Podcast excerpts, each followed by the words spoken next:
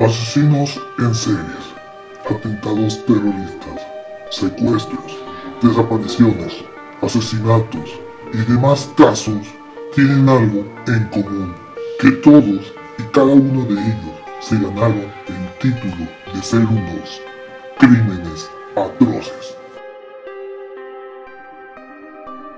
Bienvenidos sean a Crímenes Atroces, el podcast de donde cada semana yo, Santiago Quiroz y Abato, les contaré a todos ustedes los casos de crimen real más atroces, macabros, mediáticos, terroríficos y sanguinarios que han marcado la historia de la humanidad. Bienvenidos sean a un nuevo episodio. Este es el episodio 36. Ya falta poco para que acabamos el primer año de este año 2023 para y Gracias a todos los que he recibido mucho apoyo, más en plataformas de audio que en plataformas de YouTube. Por ahora apoyenme en YouTube. Y ahora les contaré este caso porque ya el mes que entra la protagonista de este caso en particular sale el próximo mes. Codos, y ya saben de qué historia es, felicidades. Si no, ahí les va. En el 2015, el cuerpo de una mujer fue hallada muerta en su casa y también se reportó la desaparición de su hija que estaba enferma. Pero en un giro inesperado, la autora intelectual fue la misma, fue la misma hija. Y como otro plot twist, nunca mostró enfermedad alguna y todo fue invento de su madre y que encontró en su asesinato la oportunidad de salir de una vida de maltratos.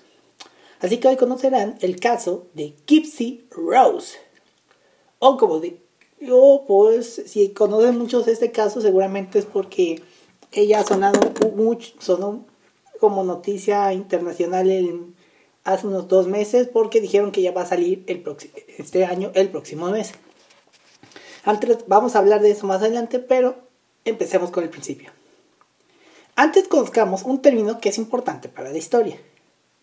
El trastorno facticio infligido a otro o conocido anteriormente como síndrome de Munchausen por poder, es un trastorno mental del comportamiento que típicamente se manifiesta en personas adultas al cuidado de otras. De manera, de manera característica, la persona cuidadora provoca o atribuye a la persona a su cargo enfermedades físicas o mentales, lesiones u otros estados patológicos por mecanismos análogos a los trastornos del facticio autoinfligido. En el caso frecuente de, que la víctima de estas acciones sea menor de edad, se considera una forma de maltrato infantil potencialmente letal. Actualmente existe controversia sobre la naturaleza exacta de ese trastorno y su diagnóstico y tratamiento. Ahora que conozcamos el, conocimos el término, vayamos más adelante. Didi Blanchard nació bajo el nombre de Claudine Peter en Chuck Bay, Luisiana, en 1967. Creció con su familia a las cercanías de en la cercanía cercana Golden Meadow. Fue una de cinco hijos del matrimonio formado por Claude Anton Peter Sr. y Emma Lois Gilshire. Los familiares recordaron que tenía la costumbre de robar a su familia, lo que especularon que era una forma de represalia cuando, cito, las cosas no salían como ella quería. Lo veremos más adelante. En algún momento temprano de su vida adulta, trabajó como asistente de enfermería. La familia expresó sospechas de que en 1997 ella pudo haber matado a su propia madre negándole comida. Cuando tenía 24 años, quedó embarazada de Rod Blanchard, quien en ese entonces tenía 17, unas altacunas. Cuando nació su hija la llamaron Gypsy Rose, porque a Didi le gustaba el nombre de Gypsy y Rod porque era fanático de Guns N' Roses. No hagan eso, por favor. Poco antes del nacimiento de Gypsy, en, julio del 91, la pareja se separó cuando Rod se dio cuenta de que, cito, se casó por razones equivocadas. Pues claro, eras menor de edad, pendejo. Él resistió los esfuerzos de Didi para que regresara y ella se llevó a su hija recién nacida a vivir con su familia. Según Rod, que seguía involucrado con su hija en ese momento cuando Gypsy tenía tres meses. Cuando tenía Gypsy tres meses, su madre estaba convencida de que la bebé tenía apnea del sueño y comenzó a llevarla al hospital, donde la pasaron repetidamente repetidas noches con un monitor de sueño y otras medidas. Las pruebas no encontraron signos de la condición.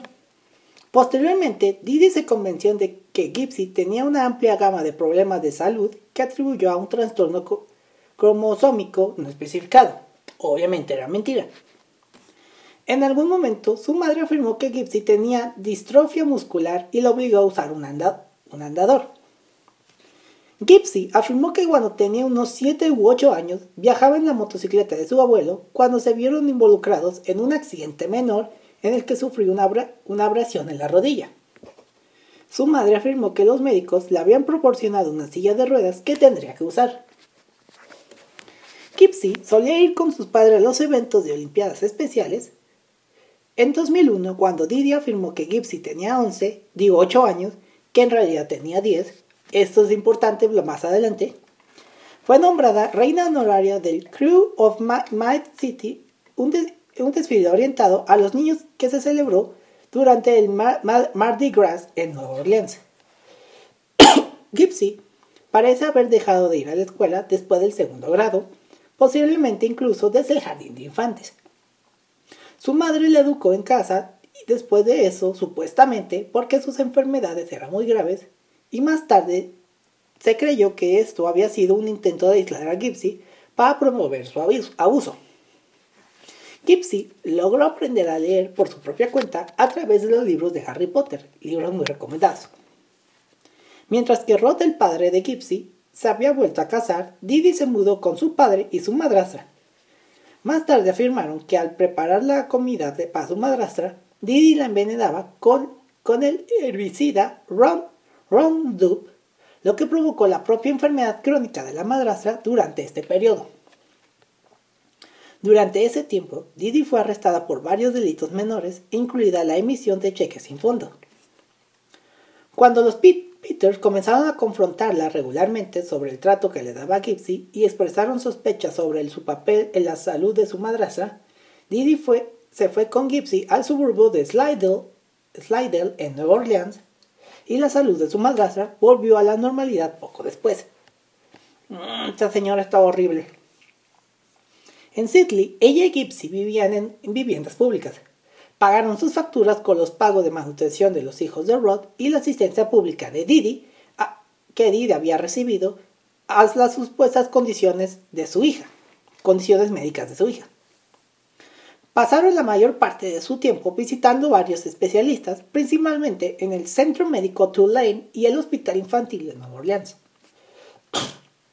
buscando tratamiento para las enfermedades que Didi afirmaba que tenía Gipsy que ahora, según ella, incluían problemas de audición y visión.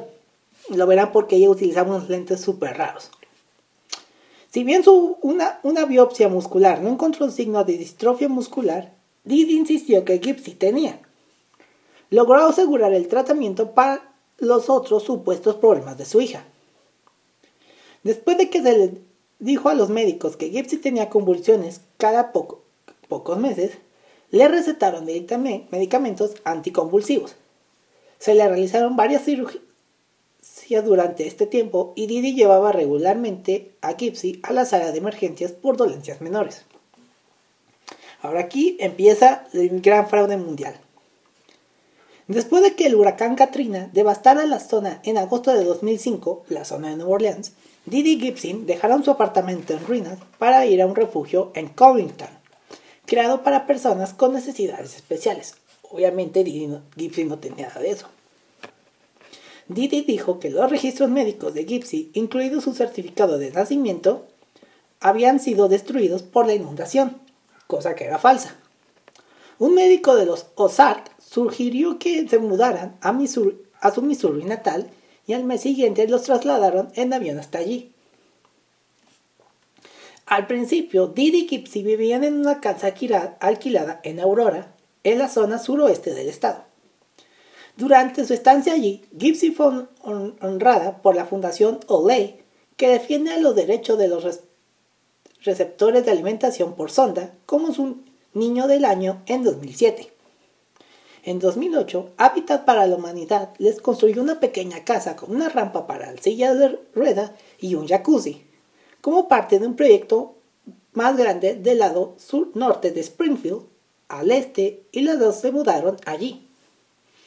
La historia de una madre soltera con una hija gravemente discapacitada, obligada a huir de la devastación de Katrina, recibió considerable atención de los medios locales y la comunidad a menudo contribuyó a ayudar a la mujer que ahora se hacía llamar Claudine, Claudine Blanchard y a quien conocían como Didi.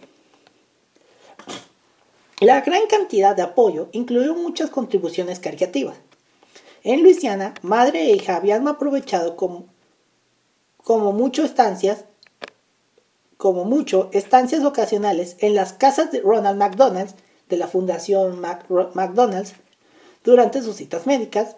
En Missouri recibieron vuelos gratis para ver a los médicos en el Children's Mercy Hospital en Kansas City, viajes gratis a Walt Disney World y pases para el backstage de los conciertos de Miranda Lambert, donde frecuentemente fue fotografiada con la cantante a través de la fundación Make a Wish esta fundación es muy conocida ya que llevan a niños con alguna enfermedad terminal o herido para que conozcan a sus ídolos.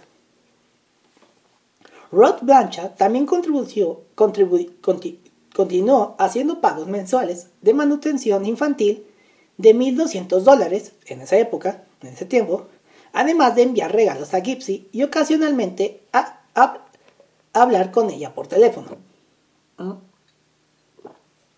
Durante una llamada en su cumpleaños número 18, recuerda que Didi le dijo que no mencionara la edad de su hija, ya que ella cree que, ella cree que tiene 14. Ya verán por qué están cambiando la edad. Rod y su segunda esposa esperaban regularmente a llegar a Springfield y visitarlo, pero por diversas razones, Didi cambiaría de planes. Les dijo a los vecinos en Springfield que el padre de Gypsy Rose era un drogadicto y alcohólico abusivo, que nunca había aceptado los problemas de salud de su hija y nunca les había enviado dinero. Cosa que era falso, ya que se demostró que el padre sí, se llevaba, sí le daba dinero a la, esposa. Pero bueno. Muchas personas conocieron a Gypsy que a Gypsy quedaron encantadas con ella. Su altura de 5 pies, que de unos 50 centímetros, boca casi desdentada, anteojos grandes, voz aguda y voz aguda e infantil, reforzando la percepción de que tenía todos los problemas que su madre afirmaba tener. Didi afitaba regularmente la cabeza de Gypsy para imitar la apariencia sin pelo de un paciente de quimioterapia y supuestamente le decía a Gypsy que dado que su medicación acabaría provocando que se le cayera el cabello, era mejor afeitarlo con antelación. Gypsy solía usar pelucas o sombreros para cubrir su calvicie. Cuando salían de casa, Didi solía llevar consigo un tanque de oxígeno y una sonda de alimentación. Gypsy era alimentada con, el suplemento nutricional líquido para niños Pediasure hasta los 20. O hasta la edad que no sabemos, porque nunca sabemos la edad de Gypsy. Didi utilizó el abuso físico para controlar a su hija siempre tomándola de la mano en presencia de otros, cada vez que Gypsy decía algo que sugiriera que no estaba realmente enferma o que parecía por encima de sus supuestas capacidades mentales, Gypsy recuerda que su madre le apretaba la mano con, apretaba la mano con fuerza cuando los dos estaban solos. Didi la golpeaba con las manos abiertas o con una pechera. escuchar la voz abuso infantil es horrible para mí. No lo pude soportar cuando estaba escribiendo este episodio. Bueno, continuaron las intervenciones médicas. Didi hizo que en algunas de las glándulas salivales de Gibson fueran tratadas con Botox y luego extraídas por completo para controlar su babeo, que Gipsy afirmó más tarde que su madre había inducido, usa, inducido usando una antiestético, anestésico tópico para adormecer sus encías antes de las visitas al médico. Perdón. Las glándulas salivales, junto con los efectos secundarios del medicamento anticonvulsivo que le dieron, provocó que, los ya pocos dientes de Gypsy se deterioraran hasta el punto de que la mayoría de sus dientes frontales fueron extraídos y reemplazados por un puente. Le implantaron tubos en los oídos para controlar sus innumerables supuestas infecciones en el oído. Luego verán las imágenes de Gipsy con todo, ese teatro. Bernardo Fleisterstein, un neurólogo pediátrico que vio a Gipsy en Springfield, sospechó de su diagnóstico de distrofia muscular. O sea, alguien se dio cuenta de que, estaba, de que algo malo estaba pasando. Ordenó resonancias magnéticas y análisis de sangre que no encontraron anomalías. Cito, no veo ninguna razón por la que no camine, le dijo a Didi en una visita de seguimiento después de ver a Gipsy ponerse de pie y sostener su propio peso. Flesterstein señaló que Didi no era, un buen historiador. Después de, de contactar con los médicos de Gipsy en Nueva Orleans, se enteró de que la biopsia muscular, original de Gipsy había resultado negativa, lo que sacaba el diagnóstico de distrofia muscular autoinformado por Didi, así como su afirmación de que todos los registros de Gibson habían sido destruidos por las inundaciones provocadas por el huracán Katrina en 2005. Además de que sospechaba la posibilidad del síndrome de Munchausen por poder, que término que ya hablamos al principio del episodio. Didi logró acceder a las notas de Flasterstein y posteriormente dejó de llevar a Gipsy a verlo. Flasterstein no continuó denunciando a Didi a los servicios sociales. Dijo que los otros médicos que le habían dicho que tratara, que tratara a la pareja con, cito, guantes de oro y dudaba de que las, que las autoridades le creyeran de todos modos. En 2009, una persona que llamó anónima informó a la policía sobre el uso que Didi hacía en sus diferentes nombres y fechas de nacimiento para ella y su hija, y sugirió que Gipsy gozaba de mejor salud de lo que afirmaba. Los oficiales que realizaron el control de bienestar resultante aceptaron la explicación de Didi de que ella usó la información errónea para hacer más difícil hacer más difícil para su ex marido abusivo encontrarla a ella y a Gipsy, sin hablar con Rod, e informaron que Gipsy parecía tener una discapacidad mental genuina. Así que el expediente fue cerrado, carpetazo. Y se están preguntando por qué falsificaba tanto sus actas. Aquí va. Didi parece haber falsificado al menos una vez una copia del certificado de nacimiento de su hija, trasladando su fecha de nacimiento hasta 1995 para reforzar las afirmaciones de que todavía era un adolescente.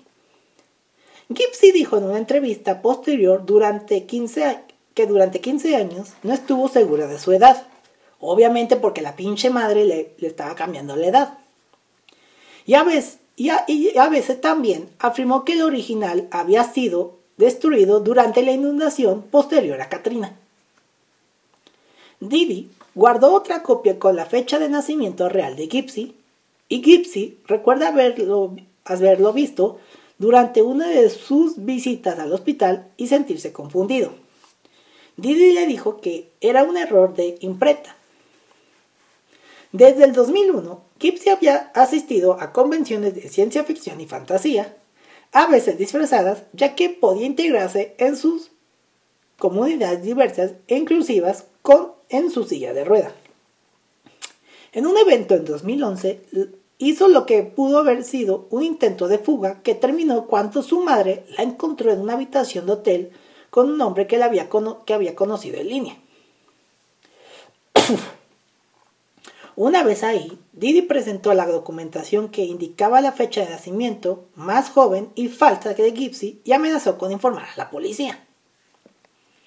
Gipsy recuerda que después Didi rompió su computadora con un martillo y amenazó con hacer lo mismo con sus dedos si alguna vez intentaba escapar nuevamente.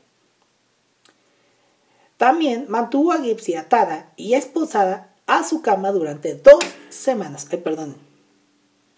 Más tarde, Didi le dijo a Gipsy que había presentado documentos ante la policía alegando que Gipsy era mentalmente incompetente, lo que llevó a Gypsy a creer que si intentaba acudir a la policía en búsqueda de ayuda, no le iban a creer.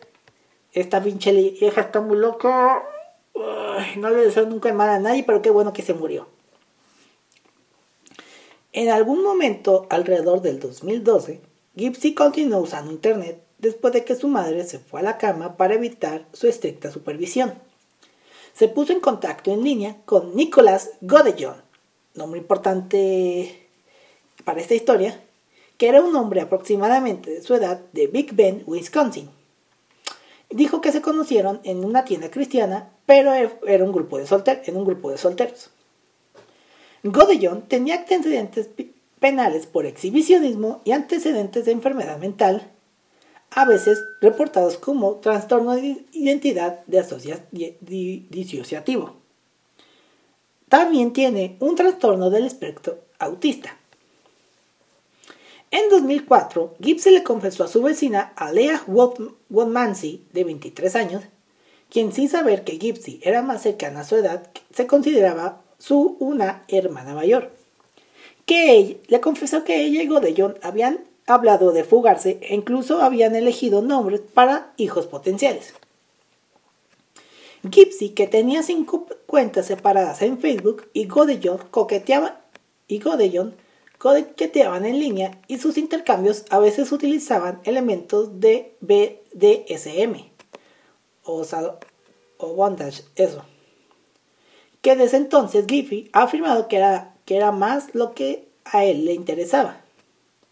Woodmansey intentó disuadirla de no hacerlo, todavía pensando que Gypsy era demasiado joven y posiblemente siendo aprovechado por un depredador sexual en línea. Por, eso nunca hagan eso, nunca lo hagan. Ella consideraba que los planes de Gypsy eran simplemente, cito, fantasías y sueños y nada como esto realmente sucedería. y a pesar de los esfuerzos de Didi para impedirle usar Internet, que llegaron incluso a destruir el teléfono y la computadora portátil de su hija, Gipsy mantuvo contacto con Godellón, quien guardó copias impresas de sus publicaciones hasta 2014. Al año siguiente, Gipsy organizó y también pagó para que, para que Codellon conociera a su madre en Springfield. Y su plan era que él simplemente chocara con ella mientras ella y Didi estaban en un cine, ambos disfrazados, y aparentemente entablaron una relación de esa manera y luego de que ella lo presentara a su madre. Tan pronto como se conocieron en persona por primera vez, Dice Godellón, Gipsy lo llevó al baño, donde los dos mantuvieron relaciones sexuales, según dice Godellón. Y los dos continuaron sus interacciones en Internet y comenzaron a desarrollar su plan para matar a Didi. Ahora sí, vamos con lo que sigue. En junio de 2015, Godellón regresó a Springfield y, llegó mientras que Gypsy, mientras Gypsy y su madre estaban ausentes en una cita con el médico. Después de que regresaron a casa, Didi se fue a dormir y fue a la casa de, de Blanchard. Gypsy lo dejó entrar a la casa y supuestamente le dio cinta adhesiva, guantes y un cuchillo con el entendimiento de que lo usaría para asesinar a Didi. Acto siguiente, Gypsy se escondió en el baño y se tapó los oídos para no tener que escuchar a su madre gritar. Pues claro, ya estás acostumbrado a los gritos de tu madre, ya no quieres oírla muerta. Luego, Godellón apuñaló a Didi 17 veces en la espalda mientras dormía. Luego, los dos tuvieron relaciones sexuales en la habitación de Gypsy y tomaron 4 mil dólares en efectivo que Didi había estado guardando en casa principalmente de los cheques de manutención de los hijos de Rod. Luego huyeron a un motel a las afueras de Springfield, donde permanecieron unos días mientras planeaban su próximo movimiento, y durante ese tiempo fueron vistos en las cámaras de seguridad de varias tiendas locales.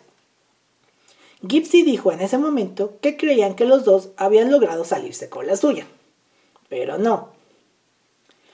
Enviaron por correo el arma homicida a la casa de Godellon en Wisconsin para evitar que los atraparan con ella.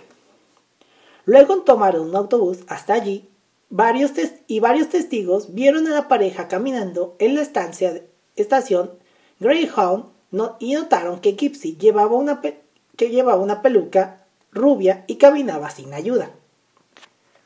Después de ver los estados de, Facebook publicados desde la cuenta de Didi, los amigos de los Blanchard sospecharon que algo no estaba bien.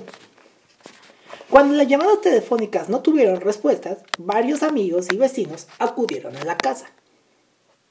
Si bien los amigos vecinos sabían que los dos a menudo salían de viaje en viajes médicos sin previo aviso, vieron el auto modificado de Didi que todavía en el, todavía en el camino de entrada, lo que hacía poco probable la explicación de un viaje sin previo aviso. La película protectora de las ventanas dificultaba ver el interior con poca luz.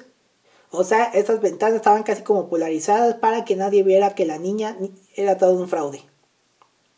Nadie abrió la puerta, por lo que los dos los amigos reunieron, reunidos llamaron al 911.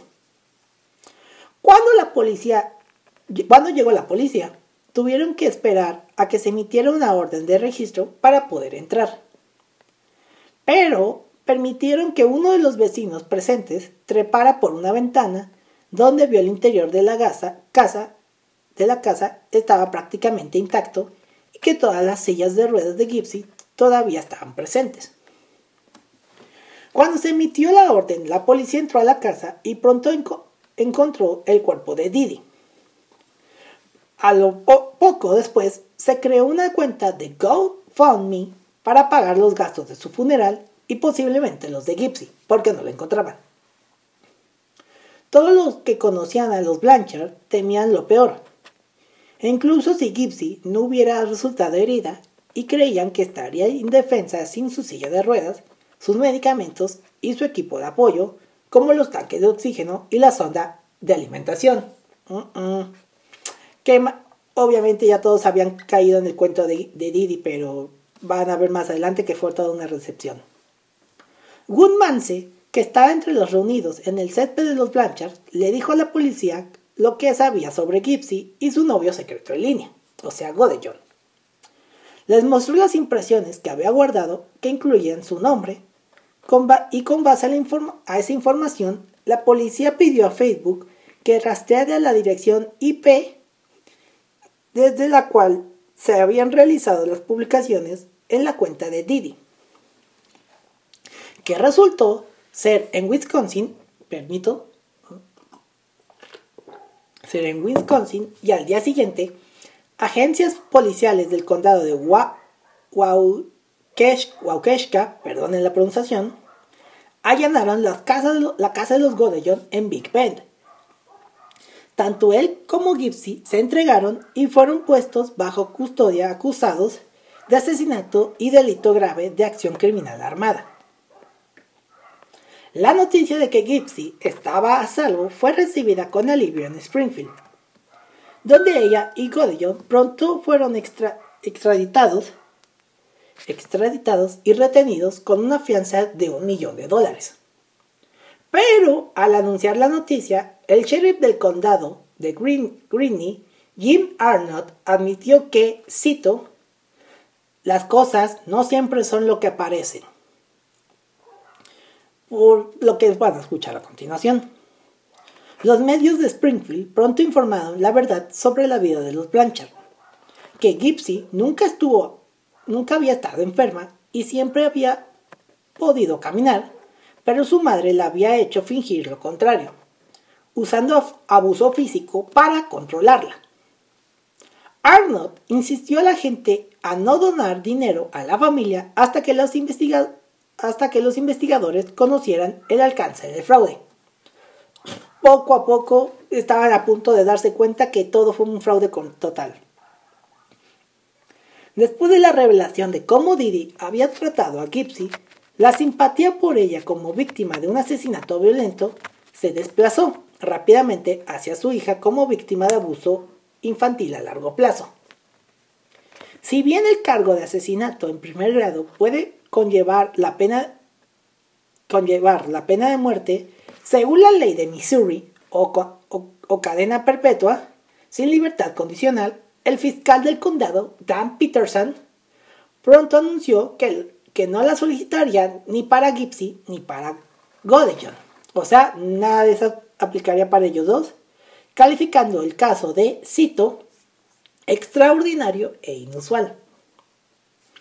Después de que su abogado obtuvo sus registros médicos de Luisiana, consiguió un acuerdo de culpabilidad por el asesinato en segundo grado para Gipsy. Gipsy estaba tan desnutrida hasta ese momento que durante años, el año que estuvo en la cárcel del condado, su abogado le dijo a BuzzFeed, obviamente conocerán la página, que había ganado 14 libras. O sea, unas 6,4 kilogramos. En contraste con la mayoría de sus clientes que normalmente pierden peso en esa situación. En julio del 2015 aceptó el acuerdo de negociación de culpabilidad y fue condenada a 10 años de prisión. Godillon aún enfrentaba el cargo más severo porque los fiscales sostuvieron que él, que él inició el complot de asesinato y tanto él como Gibson estuvieron de, de acuerdo en el que él fue quien realmente mató a Didi. También fue perseguido con mayor severidad por diferentes circunstancias personales. A Godillon se le demostró menos simpatía y comprensión debido a la falta de participación en el abuso. El acuerdo, de, el acuerdo de culpabilidad de Gipsy no lo obligaba a testificar en su contra, obviamente. Y en enero del 2017, su juicio fue pospuesto cuando los fiscales solicitaron un segundo examen psiquiátrico y sus, abogados sostienen que tiene una, un consciente cociente intelectual de 82 y está en el espectro del autismo. Obviamente querían que lo liberaran, fuera inocente por razones médicas. Lo que sugiere que tiene una discapacidad disminuida.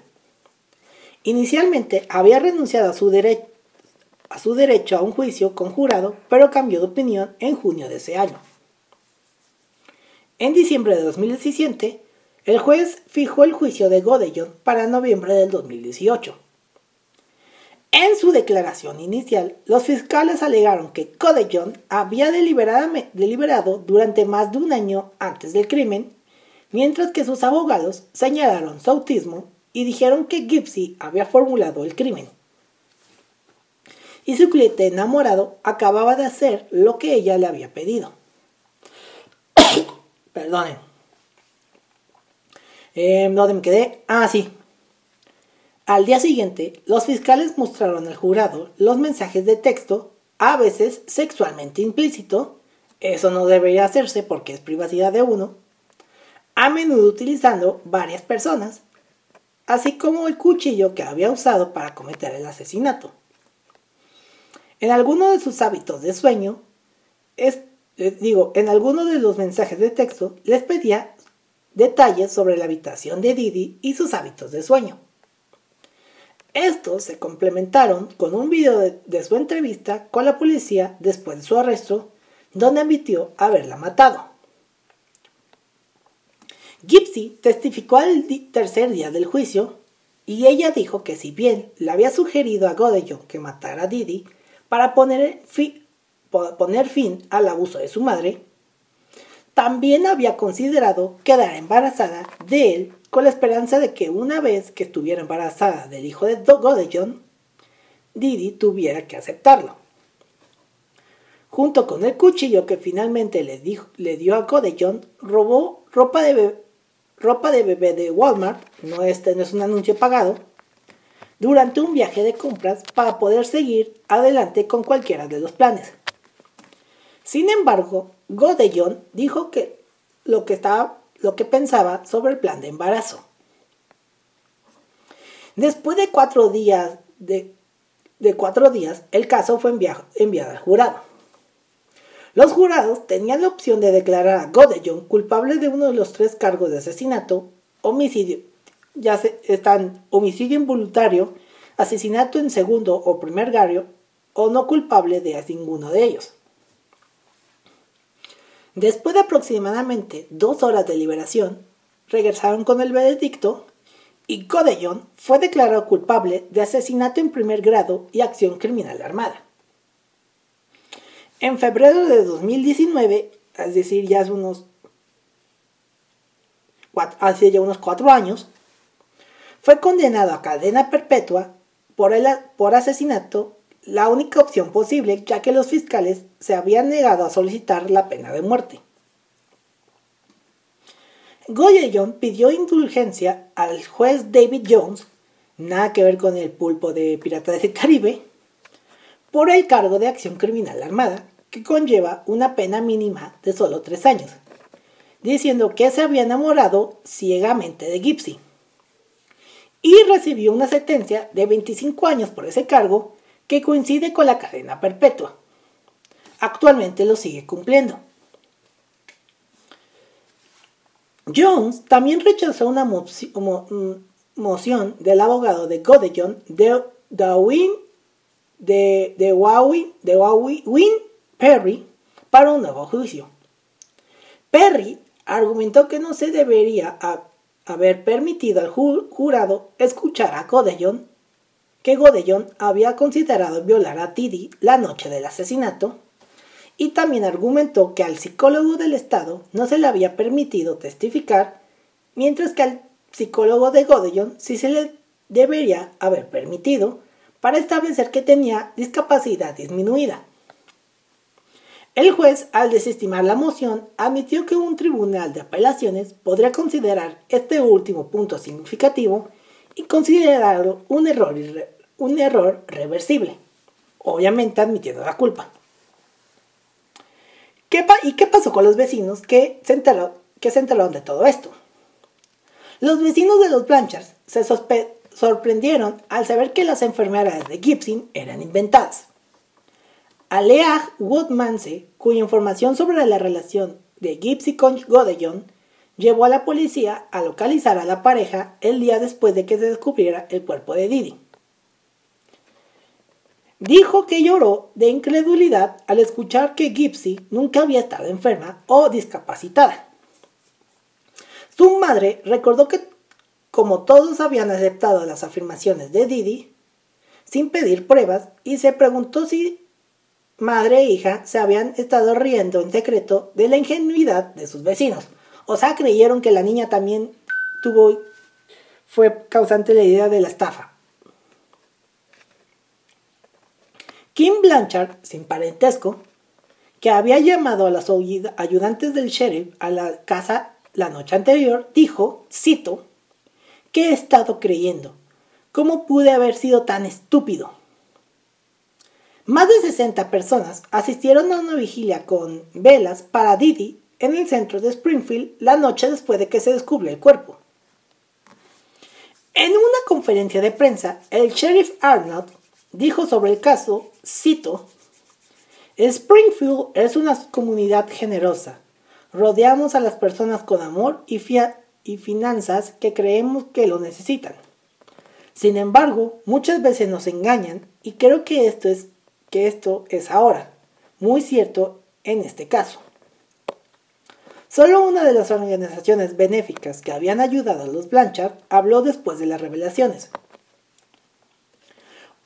un portavoz de Habitat for Humanity, cuyos voluntarios habían construido la casa de los Blanchard junto con otras en su calle, dijo, cito, estamos realmente profundamente entristecidos por toda la situación. Y ahora veamos por parte de las familias de, de Didi. La familia de Didi en Luisiana, que la habían confrontado por el trato que había estado a Gipsy que le había dado a Gipsy durante años atrás, antes, no lamentó su muerte. Su padre, su madraza y el sobrino que compartieron por primera vez detalles sobre la salud real de Gipsy cuando comenzó a usar una silla de ruedas, dijeron más tarde que Didi merecía su destino y que Gipsy había sido castigada tanto como necesitaba. Ninguno de ellos quiso pagar su funeral y su padre y su madrastra finalmente arrojaron sus cenizas al inodoro, como de esto te mereces por matar, tratar a tu hija. Rod Blanchard, el padre de Gypsy, es más indulgente. Cito, creo que el problema de Didi fue que empezó una red de mentiras y después no hubo escapatoria. Según lo que le dijo a BuzzFeed, cito, fue como si comenzara un tornado. Era un tornado de mentiras, obviamente. Se alegó, alegró por primera vez, la primera vez que vio un video de Gypsy caminando por sus propios medios. Gypsy, que ahora cumple su condena en el centro correccional Chillicothe de Missouri, no habló con los medios hasta después de, de haber hecho su declaración. Cuando lo hizo, le dijo a la reportera de BuzzFeed, Michelle Dean, que había podido investigar el síndrome de Munchausen por poder, ahora conocido profesionalmente como trastorno facticio impuesto a otro, en las computadoras de la prisión y que su madre tenía los síntomas. Cito, creo que habría sido la mamá perfecta para alguien que realmente estaba enfermo. Dijo, según lo dijo Gipsy. Había creído en, las en la afirmación de Didi de que tenía cáncer, a pesar de que sabía que podía caminar y comer alimentos sólidos, lo que la llevó a aceptar que le afectara la cabeza con regularidad. Sin embargo, siempre esperó que los médicos descubrieran el engaño y se sintió frustrada porque nadie, aparte de Flasterstein, lo hizo.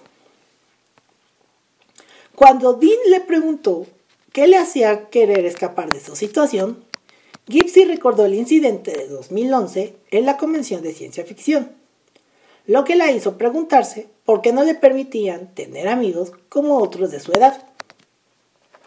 Si bien dijo que Godellón hizo realidad sus ociosas discusiones sobre el asesinato, acepta que cometió un error y tiene que vivir con las consecuencias. No obstante, ha dicho que espera ayudar a otras víctimas de abuso. Según el experto Mark Feldman, las víctimas de Munchausen por abuso de poder a menudo evitan a los medios, médicos y hospitales en sus vidas posteriores debido a problemas de confianza persistente. Según su familia, Dean y Erin Lee Carr, Gypsy también exhibe en ocasiones los mismos comportamientos de manipulación sociopática que su madre, quien fue, durante gran, gran parte de su vida su único modelo a seguir. Según lo que dijo Feldman a a Voltaire dijo, según lo que dijo Feldman, dijo, cito, ella está psicológicamente muy comprometida y necesitará todo el respaldo y apoyo familiar que pueda obtener. Según lo que dijo Feldman, a Voltaire después de ver el documental de Carr, Moby Dead and Hest, en el que aparece. También señala que, que, que es probable que el trastorno de estrés postraumático sea un problema en su desarrollo continuo. Dijo, y cito, espero que encuentre, encuentren a alguien donde quiera que ella decida establecerse que esté dispuesto a brindarle psicoterapia de apoyo. El 27 de junio del 2022, Gipsy se casó con Ryan Scott Anderson. Y el 29 de septiembre del 2023, es decir, hace ya dos, hace ya dos meses, el Departamento Correccional, Correccional de Missouri confirmó que Gipsy se le había considerado la libertad condicional y será liberada el 28 de diciembre de 2023 después de cumplir el 85% de su sentencia según la ley estatal. O sea, ya el mes que, literal, el mes que entra, ya Gypsy sale de prisión. Y aunque algunos afirman de que ella, bueno, según los análisis médicos que investigué, no sé qué lo encontré en Wikipedia, dicen que Gypsy sí está mentalmente estable, que puede valerse por sí misma. Y algunos dicen que todavía no, por todo esto de que tiene el estrés postraumático. Pero bueno, peras o manzanas, lo importante es que ella sale. HBO Max produjo el documental Mommy Dead and the Head Así como también se creó la, la plataforma Hulu, creó la aclamada serie The Act o El Acto, estrenada en 2016, protagonizada por Joey King, la morra que sale en las películas del stand de los besos en Netflix, quien interpreta a Gypsy, y la famosa actriz Patricia Arquette, quien interpreta a Gypsy. No he visto la serie como la serie de The Act porque sale en la plataforma Hulu, pero he visto los trailers y Joey King sí se parece mucho a Gypsy. Pero Patricia mm, mm, no se parece en nada a Didi en la serie. Van a ver en las fotografías, en las fotos de este caso, que no se parecen en nada. Así como van a saber las fotografías reales de Gypsy, que ella nunca necesitaba lentes. Pero bueno, este es uno de estos de tantos casos de cómo una madre hace lo que quiera para ayudar a sus hijos sin saber que ellos mismos se los están causando. Y bueno, este fue el caso de Gypsy Rose, una niña que su única forma de escapar de abusos fue asesinar a su madre. Bueno, no asesinó de manera directa, nada más planeó el, todo esto, pero igual es culpable de todo lo que pasó. Digo, aunque el siguiente mes salga, no estamos tan seguros si ella puede valerse por sí misma. Y si sí, pues va a necesitar todo el apoyo posible. No la estoy defendiendo ni estoy justificando sus acciones. Hizo algo malo, pero ya cumplió con su cometido y va a ser liberada. Y pero ya ustedes dirán si merece libertad o no la merece. Pero bueno. Recuerden que pueden seguirme en, las redes sociales del podcast como arroba crímenes atroces en Instagram y Twitter y arroba crímenes en Twitter o en X. Y si me quieren conocer pueden seguirme en en Instagram y tweets como arroba santiqs99 y en Twitter o X como arroba santqs99. Y si lo han notado, sí, estoy haciendo el No Shave November. Pero bueno, esto no es lo importante. Los espero en la siguiente semana porque les traigo un caso sorprendentemente sorprendente que para cerrar el mes de noviembre. Nos vemos el siguiente viernes. Hasta la próxima. Muchas gracias. Asesinos en series, atentados terroristas, secuestros, desapariciones, asesinatos y demás casos tienen algo en común, que todos y cada uno de ellos se ganaron el título de ser unos crímenes atroces.